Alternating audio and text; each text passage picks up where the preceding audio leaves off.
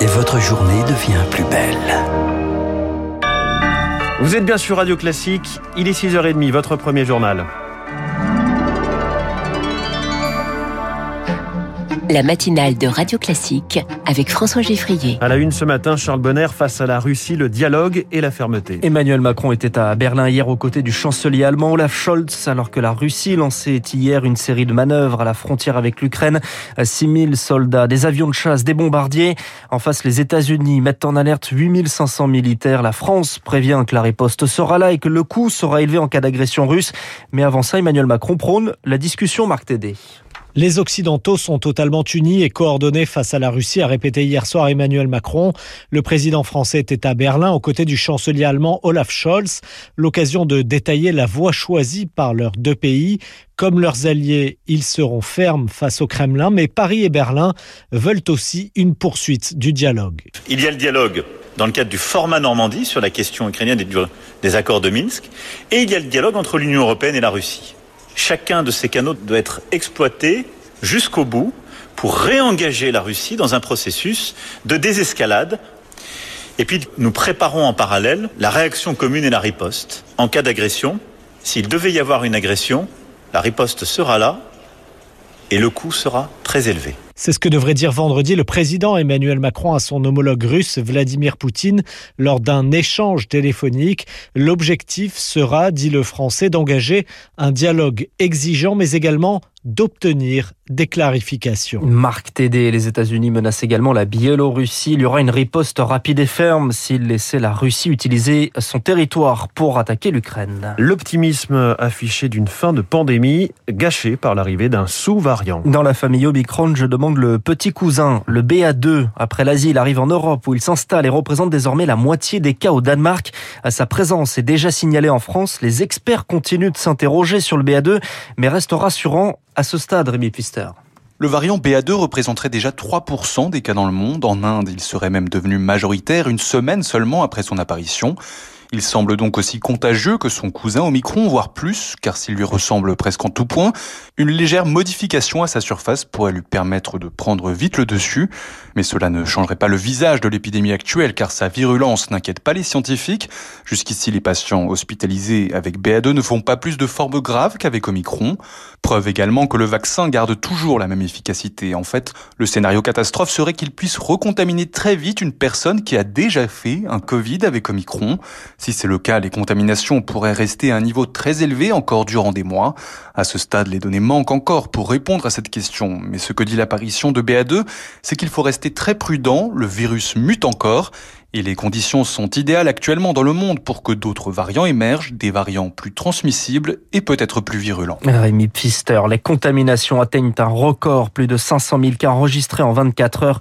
Une première depuis le début de l'épidémie alors que plus de 30 000 personnes sont désormais hospitalisées. Un hôpital surchargé et des soignants à bout, toujours plus nombreux à vouloir quitter leur poste. À l'hôpital Saint-Camille de Brie-sur-Marne en région parisienne, 120 à 180 patients arrivent chaque jour. Face à eux, 5 à 6 médecins le jour, de la nuit et trois quarts des infirmiers qui ont démissionné. Le Covid n'a fait qu'aggraver un quotidien déjà ingérable. Résultat, le système est sur le point de craquer, selon Abigail Déby, médecin urgentiste. Des patients âgés qui crient, euh, des patients attachés, euh, des patients qui souffrent. Il y a des gens qui vont pas manger pendant 24 heures. Parfois, ils disent personne n'est là pour m'emmener aux toilettes, je me suis pissé dessus. C'est ça, en fait, la réalité. Hein. C'est juste indigne, quoi. Puis parfois, la tension va monter. Les agressions envers le personnel soignant sont quotidiennes. Ça peut être de l'agressivité verbale, des coups, euh, des agressions physiques. C'est un sentiment de travailler dans des conditions euh, de plus en plus euh, difficiles contre ces valeurs, de la bienveillance, euh, de l'écoute, de l'attention. C'est pas possible. Donc quand on travaille contre ces valeurs, il y a de la souffrance. La résilience des soignants, c'est ça qui fait tenir le système de soins. Le souci, c'est de savoir jusqu'à quand, parce que maintenant, le problème, c'est qu'il n'y a plus de personnel. Témoignage recueilli par Elodie Villefrit. Alors pour limiter les hospitalisations, le gouvernement mise sur le pass vaccinal. Le QR code de 9 millions de Français sera désactivé au 15 février, faute de rappel. À ce stade, les règles changent. Il faudra faudra avoir reçu sa dose supplémentaire dans un délai inférieur à 4 mois. Pour les enfants, la règle change une nouvelle fois. De nouveau, l'accord d'un seul des deux parents suffit pour la vaccination des 5-11 ans. Le patron d'Orpea convoqué par le gouvernement dans les plus brefs délais. C'est la ministre chargée de l'autonomie Brigitte Bourguignon qui recevra Jean-Christophe Romercy. En cause les révélations d'un livre à paraître aujourd'hui qui dénonce les conditions d'accueil de résidents dans un EHPAD du groupe à Neuilly-sur-Seine. L'action d'Orpea a encore chuté hier de 20% après 24 heures de suspension de sa cotation. L'État prêt à tout pour éviter la liquidation judiciaire de Caddy. Une aide exceptionnelle de plusieurs centaines de milliers d'euros sera versée. Un prêt pour payer les factures et les salaires de janvier et février.